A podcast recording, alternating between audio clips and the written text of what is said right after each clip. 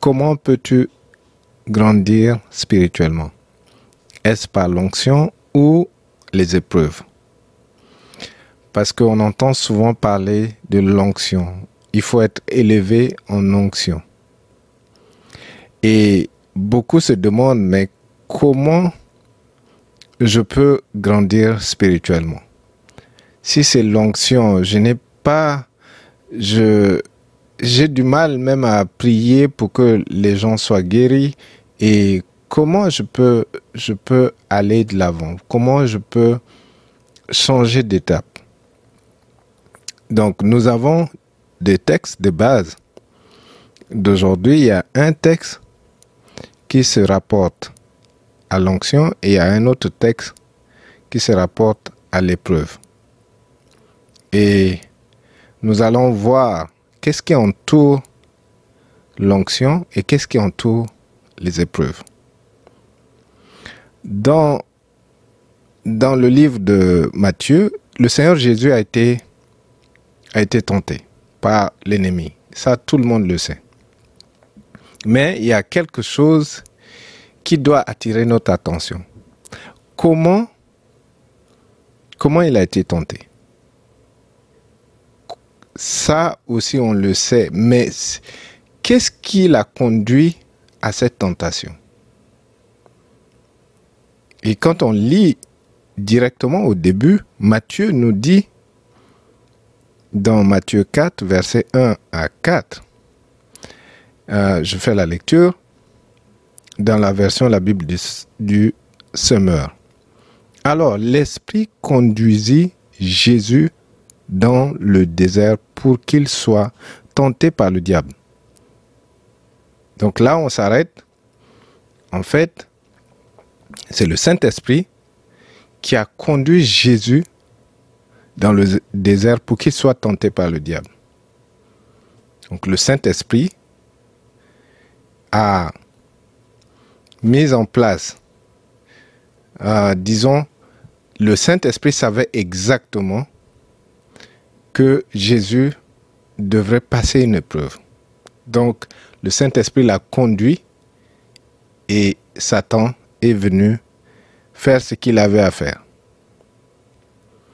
Et on a du mal à se dire, mais comment c'est le Saint-Esprit qui conduit Jésus pour être tenté?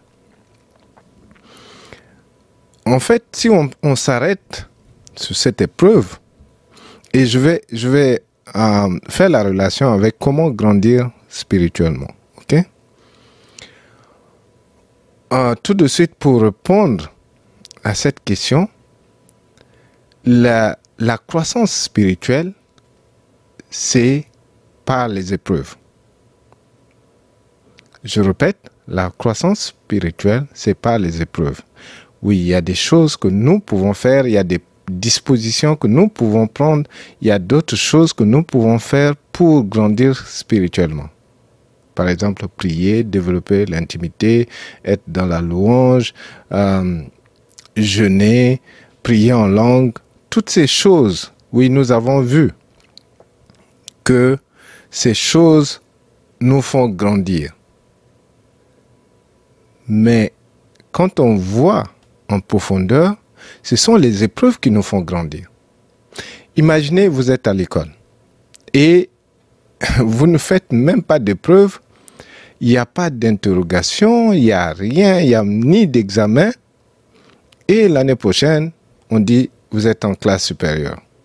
Et une autre année, vous êtes en classe supérieure. Ça va paraître bizarre. Qu'est-ce qui détermine le fait que tu passes d'un niveau à un autre, c'est parce que tu fais des examens. C'est parce que tu, as subi des tests ou des épreuves. D'ailleurs, on appelle ça euh, passer des épreuves de baccalauréat, par exemple. Donc, ce sont des épreuves. Et ça nous fait passer d'un niveau à un autre. Donc spirituellement, on veut grandir sans passer des épreuves. Parce que les épreuves ne sont pas plaisantes. Les épreuves, quelquefois, on les trouve dures. Les épreuves nous donnent beaucoup de stress. Oui, même l'élève le plus euh, le plus rassurant ou l'élève le plus calé, comme on dit dans, dans, le langage, il y a des moments où il sent le, le stress des épreuves. Donc, euh, je comprends que les épreuves ne sont pas vraiment quelque chose à souhaiter. Et d'ailleurs, le Seigneur Jésus nous a, nous a enseigné. Et vous voyez comment le Seigneur nous a enseigné la prière, le modèle la prière, notre Père.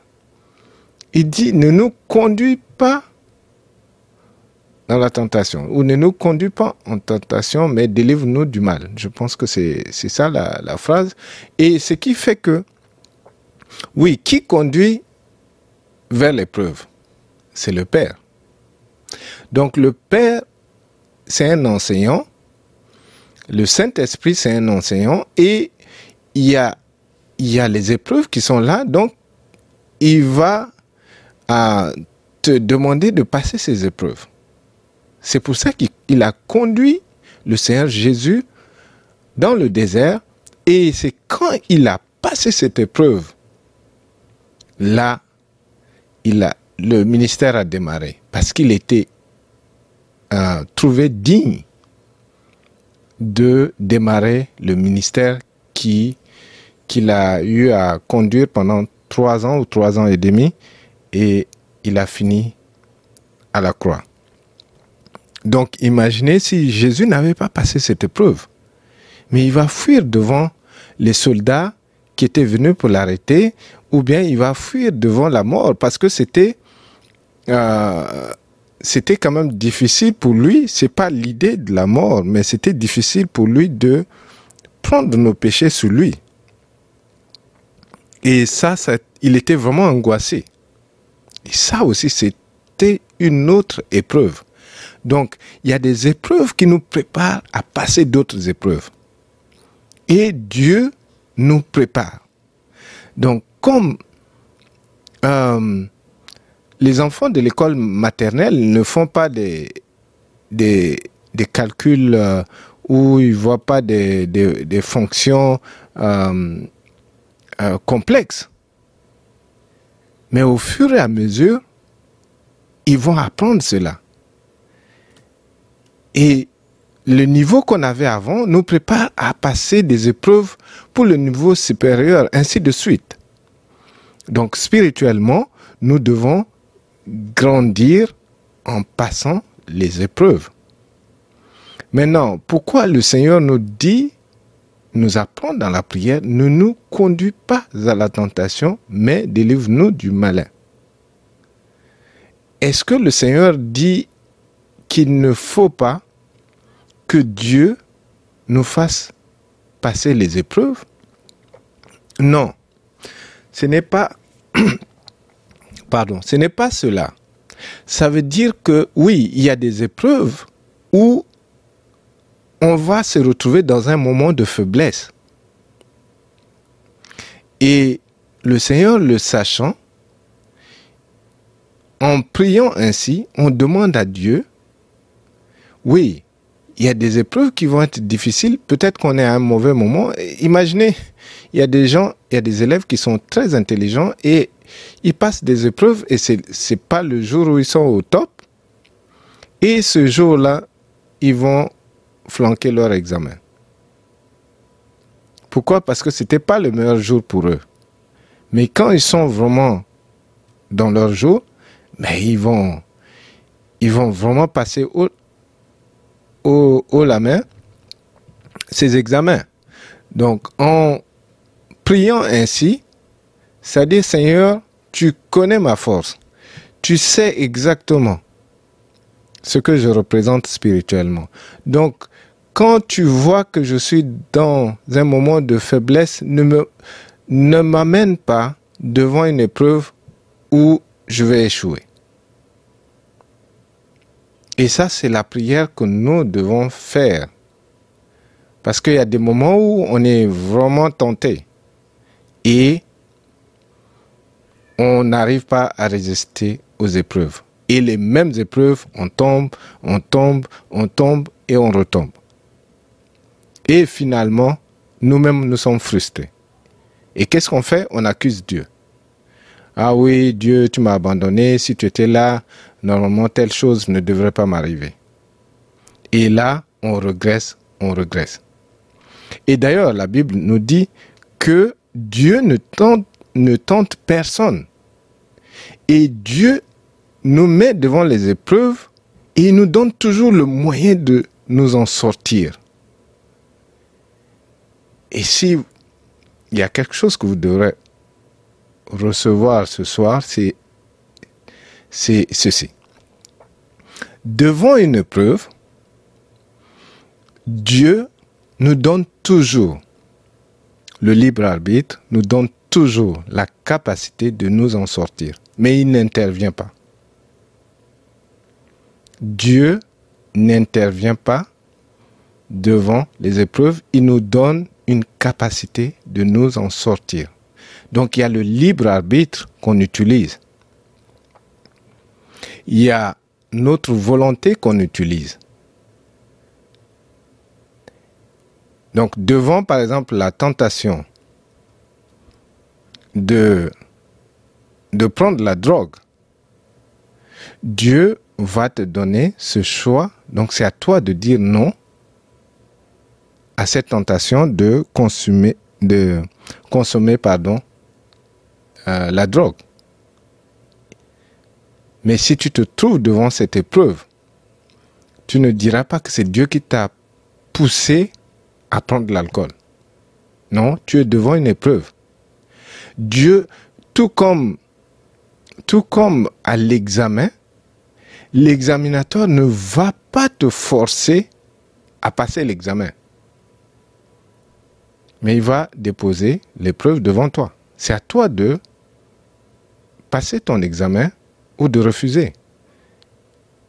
Et je me rappelle, euh, en, première, il y avait euh, un ami de, classe.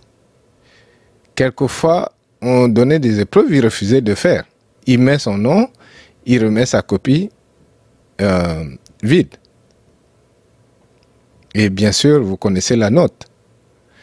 Donc, est-ce que l'examinateur ou le professeur va le forcer à passer cet examen? Non. Donc, devant une épreuve, Dieu agit de cette sorte. Oui, l'épreuve est là devant nous, mais nous avons cette volonté de choisir. Donc, j'ai répondu d'emblée que c'est vraiment les épreuves qui nous font grandir, les épreuves qui nous font passer d'une classe à une autre, les épreuves qui nous font passer d'un niveau à un autre. Donc si tu veux grandir spirituellement, je ne dis pas que tu vas aller faire la chasse aux épreuves, mais dis-toi que quand tu es tenté ou quand tu es devant une épreuve, il faut que tu tiennes bon. Parce que après cette épreuve, tu passes à un niveau supérieur, spirituellement parlant. Et on va voir une chose, ce qui se rapporte à l'épreuve par rapport à l'onction. Et là, Jésus va passer l'épreuve. Il y a plusieurs épreuves qu'il va passer. D'abord, jeûner pendant 40 jours, ça c'est une épreuve. Et à la fin, il va être tenté. Donc après avoir jeûné pendant 40 jours et 40 nuits, je reprends la lecture, il eut faim. Le tentateur s'approcha et lui dit, Si tu es le Fils de Dieu, ordonne que ces pierres s'échangent en pain. Devant une épreuve, il ne faut pas être là à argumenter avec Satan ou avec l'ennemi. Devant une épreuve, tu vois? Tu vas pas, pour reprendre l'image, excusez-moi, pour reprendre l'image de, de, de la classe, tu es devant l'épreuve, tu, tu dois écrire sur ta copie. L'exercice, tu dois résoudre, tu dois euh,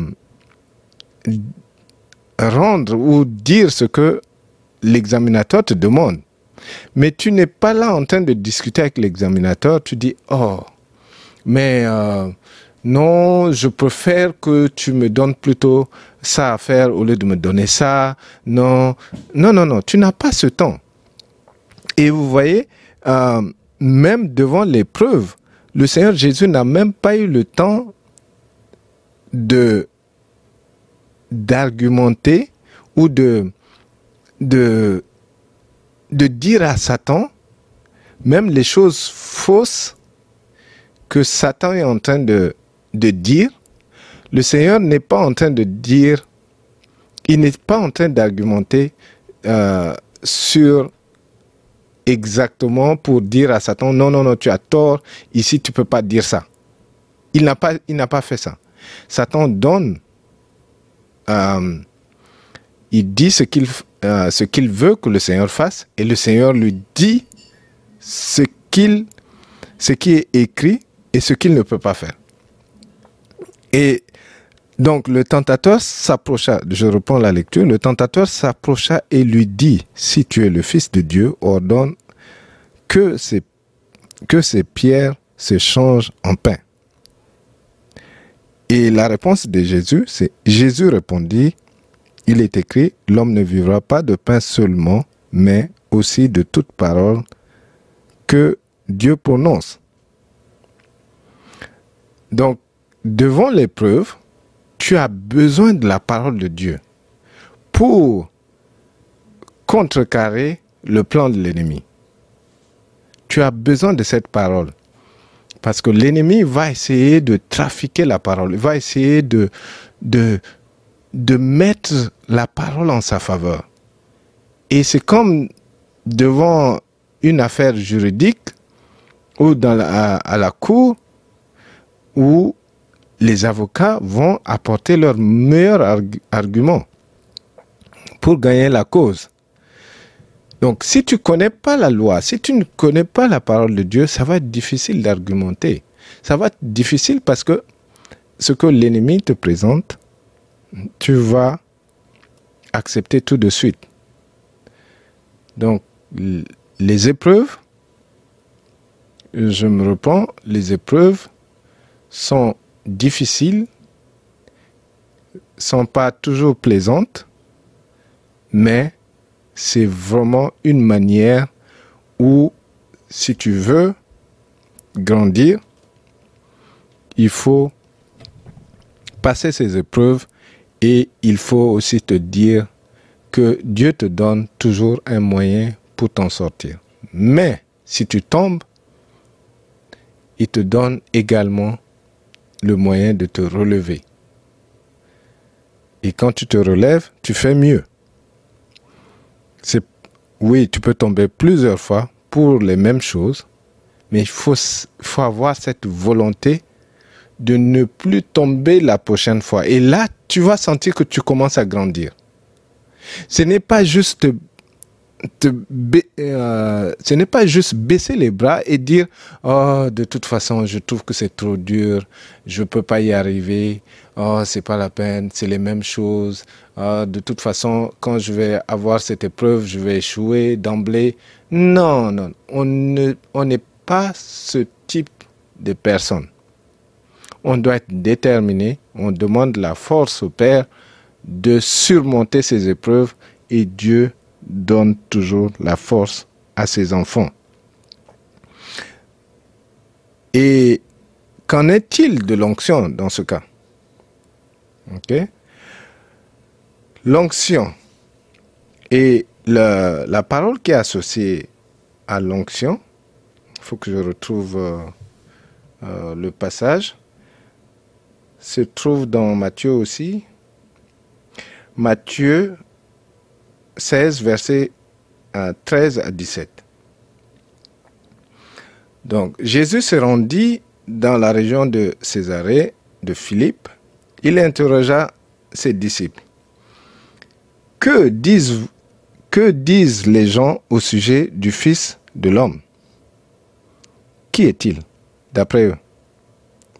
Ils répondirent, tous, les uns, c'est Jean-Baptiste, d'autres, pour d'autres, Élie, pour d'autres, encore Jérémie, ou un autre prophète. Ce qui est intéressant, c'est que le Seigneur n'a pas, n'a pas dit, mais comment les gens peuvent dire que je suis Élie, comment les gens disent que je suis Jean-Baptiste, ainsi de suite. Le Seigneur n'a pas dit ça. Et il y en a même certains qui disent qu'il est Jérémie. En fait, comment, comment fonctionne l'onction?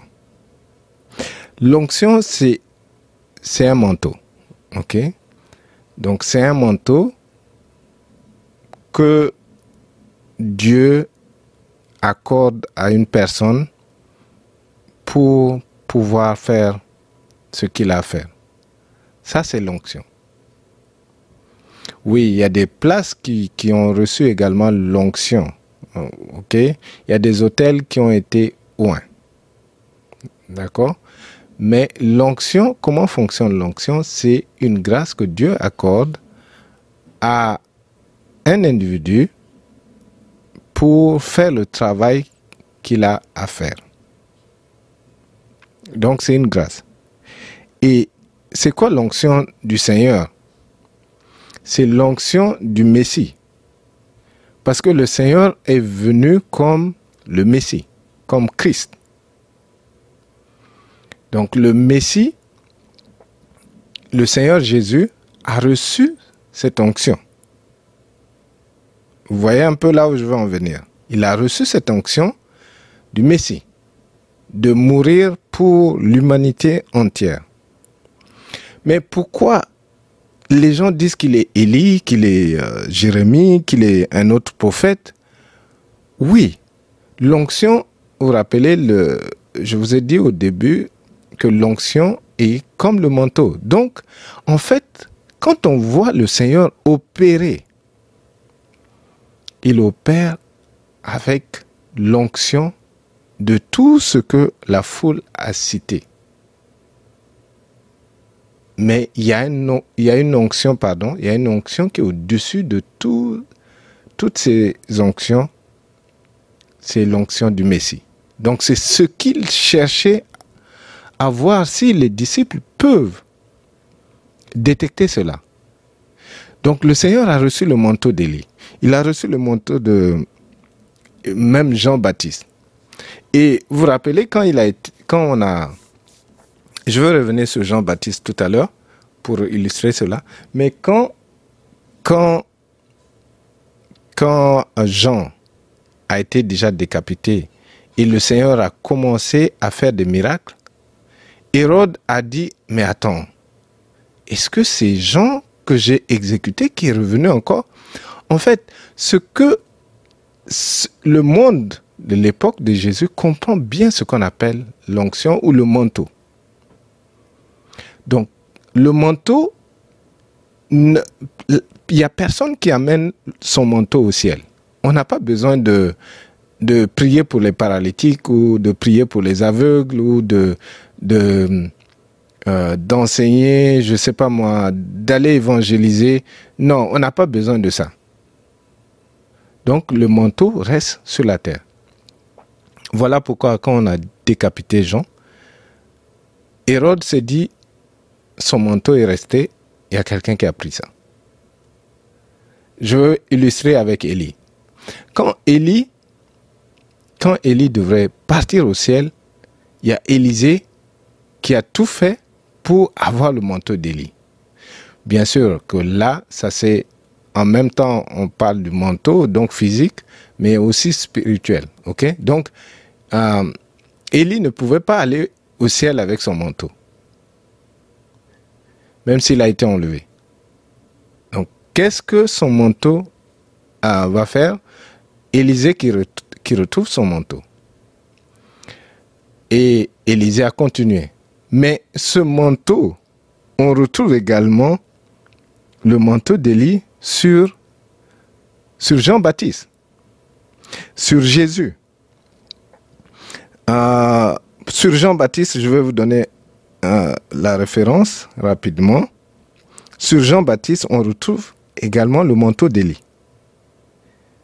Je lis euh, Matthieu 11, versets 13 à 15. Il est écrit, en effet, jusqu'à Jean, tous les prophètes et la loi l'ont prophétisé. Et si vous voulez le croire, c'est lui, c'est Élie qui devrait venir. C'est lui qui a des oreilles qui l'entendent. Donc Jean-Baptiste a reçu également le manteau d'Élie. Et vous savez, le manteau, quand on reçoit le manteau, ça peut nous arranger comme ça peut nous coûter très cher. Et je pense que je vais ouvrir cette parenthèse. Mais quand le manteau, par exemple, quand vous, quand vous nommez vos enfants après des personnes ou des célébrités, ok, il faut, c'est des choses à ne pas faire à moins que le Saint-Esprit vous révèle réellement comment nommer cette personne? Ah, le Saint-Esprit peut vous dire que la personne s'appelle Jean-Baptiste. Mais là aussi, il faut que ce soit le Saint-Esprit qui vous dise. Mais si vous nommez vos enfants après vos, vos parents, après des amis, vous nommez vos, enfants, euh, je sais pas moi, par rapport à une situation, il y a ce manteau-là que l'enfant va porter. Donc c'est dangereux, même si la personne est décédée et que vous nommez votre enfant après cette personne, il faut, il faut vraiment être fort spirituellement pour lutter et enlever ce manteau de cette personne qui est déjà décédée ou même une personne vivante parce que ça reste. Le manteau, ça se transfère. Et quand tu nommes ton enfant après quelqu'un, son manteau reste. Ici, c'est quelqu'un qui était dans la sorcellerie. Ton enfant va, va lutter contre cet esprit de sorcellerie. Et si dans la famille, on n'arrive pas à lui transférer la sorcellerie, par exemple, ils vont tout faire pour que l'enfant se marie avec quelqu'un qui est dans la sorcellerie. Comme ça, il y aura un transfert. Donc, vous voyez un peu le, degré de, de combat ou des épreuves. Si cette personne a été dans l'adultère, il y a le manteau d'adultère qui va venir à cause du nom. Donc, il y a beaucoup de transferts qui se font à cause du nom. C'est pour ça que les gens ont dit, ah, pour certains, on parle de Jésus. Pour certains, on dit que tu es Élie. Pour d'autres, on dit que tu es euh, Jean-Baptiste. Pour, pour certains, on dit que tu es Jérémie ou tu es euh, tel prophète. Parce qu'ils reconnaissent le manteau de ces prophètes en Jésus. Donc, faites attention quand vous nommez vos enfants. Il faudrait que ça soit par révélation du Seigneur. Et il ne faut pas juste parce qu'un nom sonne bien qu'il faut prendre également. Euh, vous allez ajouter de combats inutiles aux enfants. Donc, il faut faire très attention parce que le manteau se transfère. Maintenant, revenons à Jean-Baptiste. Vous savez, quand dans le livre de, de Roi, il y a Élie qui a exécuté les prophètes de Baal. Il les a exécutés. Et il y a une dame du nom Jézabel qui a promis avoir la tête d'Élie sur un plateau. Il dit, tu verras ce que, ce qui va t'arriver. Parce que Élie a décapité ses prophètes. Et Jézabel a promis la même chose. A promis avoir la tête d'Élie. Et qu'est-ce que Élie a fait? Il a fui. Maintenant, plus tard, dans le Nouveau Testament, Jean-Baptiste qui arrive, il a le manteau d'Élie. Et qu'est-ce que Jézabel va faire à travers Hérode et sa belle-sœur, qui est devenue sa femme, Jézabel va dire, c'est le moment de prendre ma revanche. Euh, je veux la tête d'Élie. Vous avez dit, mais c'est la tête de Jean. Oui, c'est la tête d'Élie qu'on a cherché, on n'a pas trouvé. Maintenant, comme Élie, euh, comme Jean a pris le manteau d'Élie, c'est sa tête qu'on veut. Sinon, et la tête d'un prophète coûte cher, parce que ça coûte même la moitié d'un royaume. Hérode a promis même la moitié de son royaume à sa, à sa nièce, qui a fait des danses érotiques. Mais tout ça n'a pas suffi, c'est juste la tête de Jean sur un plateau. Qu'est-ce que euh, cette dame voulait faire avec la tête de Jean? C'est à cause de la revanche de Jézabel. Donc ça a coûté la tête d'Élie, euh, de, Jean. Parce que Jézabel était après cette tête. Donc le manteau, ça se transfère, mais il y a également des combats qui peuvent, qui, qui viennent à cause de l'onction. Donc l'onction, il y a cette grâce que Dieu vous donne de travailler pour son royaume. Et d'ailleurs, on avait eu à avoir un message, tu as besoin d'onction. Ok? Tu as besoin d'onction pour faire le travail. Donc le manteau est transférable, euh, que ce soit par proximité, mais il y a également certains qui, ont été appelés directement depuis le ventre de leur maman, comme Jérémie. Il a été déjà appelé comme prophète des nations. Il avait déjà cette onction de, prophète. Larousse définit l'onction euh, sur le plan spirituel. Larousse dit que l'onction, c'est application d'huile sainte sur une personne pour la consacrer à Dieu. Donc il y a le baptême, il y a la confirmation, ordination, etc. Ou lui conférer la grâce de lutter contre le mal ou contre la maladie. Maintenant, il y a beaucoup de gens qui ont l'onction, ok, ils ont reçu leur appel, ils ont reçu cette grâce, mais il leur manque la puissance. Il leur manque la croissance spirituelle. Vous voyez, il y a, beaucoup de gens qui, peut, qui pourraient influencer le corps de Christ. Mais ils n'ont même pas de force. Satan les malmène. Donc tu peux avoir de l'onction. OK? Tu peux recevoir de l'onction, mais Satan peut te malmener. Parce que, en fait, ce n'est pas l'onction qui, qui donne ton rang. Ce n'est pas l'onction qui te fait grandir. Oui, on voit que quand quelqu'un a l'onction et il est élevé, on pense que c'est l'onction qui fait vraiment le travail. Mais en fait, l'onction que la personne a reçue, en même temps, il reçoit une puissance et cette puissance, Dieu va le mettre à l'épreuve. Et quand il passe des niveaux, il grandit spirituellement et cette, et cette puissance va accompagner son onction, va accompagner son appel, si vous voulez, va accompagner le travail qu'il fait. Donc, quand on voit quelqu'un en train de grandir et, il opère puissamment, on voit tout de suite l'onction, mais en fait, derrière cette onction, c'est plutôt la puissance que la personne reçoit.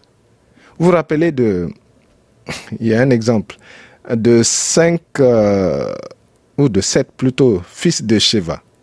OK? Ils ont, c'est des gens, en fait, on se dit qu'ils n'ont pas l'onction. Et beaucoup de gens utilisent ce passage pour euh, pour euh, dénigrer la délivrance, que c'est dangereux, on n'en a pas besoin. Pourquoi? Parce que le, les démons les a tabassés et ils sont sortis nus. Ok, on trouve cela dans le livre d'Actes euh, à partir du Acte 19, verset 13 à 16 surtout. Donc, c'est, euh, ils sont partis, ils ont commencé à faire de la délivrance. Mais ce qui est intéressant, je vais lire juste une petite partie. À partir du verset 13, il est dit quelques juifs qui allaient de lieu en lieu pour chasser les démons voulurent alors invoquer eux aussi le nom du Seigneur Jésus sur ceux qui étaient sous l'emprise. Donc, la délivrance s'est pratiquée de lieu en lieu. Il y a beaucoup de gens qui faisaient la délivrance. Il n'y avait pas que les cinq, les sept fils pardon, euh, pardon, de Séva. Il n'y avait pas que. On dit quelques juifs. Donc ils sont nombreux à chasser les démons parce que ils ont vu Jésus opérer. Donc c'était quelque chose de normal. Mais ce qui est arrivé à cinq fils, à sept, pardon, pourquoi je dis cinq, sept fils de Séva, c'est que ils se sont, ils trouvés devant un esprit qui avait un rang assez élevé. Et il n'était pas spirituellement euh, fort. C'est pour ça que le démon les a vraiment demandé, mais attends, vous, je ne vous connais pas. Ils ont même réussi à faire parler les démons. Parce que c'est pas... Euh, pour que les démons se mettent à parler, il faut qu'ils reconnaissent quand même l'onction, ils reconnaissent que vous êtes un légitime. Mais ils n'ont pas la puissance qu'il fallait pour résister. Ils n'ont pas cette autorité qui, euh, pouvait complètement dominer euh, cette puissance démoniaque. C'est pour ça que les démons disent, non, nous on reconnaît l'autorité de Paul. Nous on reconnaît l'autorité de Jésus que vous avez invoqué et d'ailleurs, vous n'êtes pas de mon rang. Vous n'êtes pas de mon rang et vous, vous, vous, vous embrouillez même sur votre relation avec le Seigneur. Donc, c'est là où ils se sont confrontés à ce démon qui les a tabassés. Donc, pour grandir spirituellement, oui, il y a beaucoup de choses à faire, mais il faut avoir de l'autorité. Il faut dégager cette puissance. Il faut avoir un niveau spirituel élevé. Tous les policiers, tous les militaires n'ont pas la même autorité il y a des militaires qui sont, qui sont des hauts gradés, il y a des policiers qui dégagent une certaine puissance, la police qui traque les trafiquants de drogue, les squads, ils n'ont pas la même puissance, ils n'ont pas euh, cette autorité que un policier de, de la circulation va avoir. OK? Parce que ce sont des gens qui viennent avec des gros moyens, ceux qui luttent contre les, les, les grands trafiquants de drogue. Ils sont, ils sont bien entraînés. Donc, on ne va pas envoyer un policier de la circulation euh, pour aller arrêter ce trafiquant de drogue. C'est plutôt des gens qui sont bien entraînés et ils, sont, euh, ils ont cette puissance pour résister à l'ennemi. Donc l'autorité, l'autorité vient avec cette puissance. Donc plus tu grandis spirituellement, plus tu auras l'autorité en face de l'ennemi. Et Satan et ses agents ont peur de toi parce que ils, savent ce que tu représentes spirituellement. Ils vont dire, oh, cette personne, il faut pas la provoquer. Parce que quand elle réagit, ça va être terrible dans notre camp. Oui, ils vont toujours tenter, ils vont envoyer d'autres euh, esprits plus méchants, ils vont chercher des moyens, ils vont chercher des ouvertures, ainsi de suite.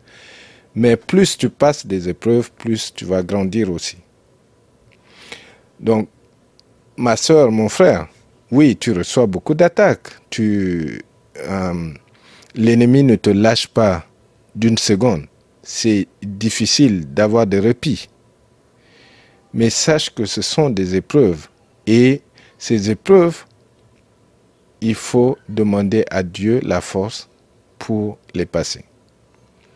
Et aussi, ce n'est pas mauvais de prier pour que Dieu ne, ne puisse pas te conduire devant ces épreuves, dans cette tentation, au moment où tu es faible, au moment où tu ne peux pas réagir. Oui, c'est normal. C'est-à-dire, euh, vous savez, il y a des moments où on a, à l'école, on a des examens de rattrapage. OK?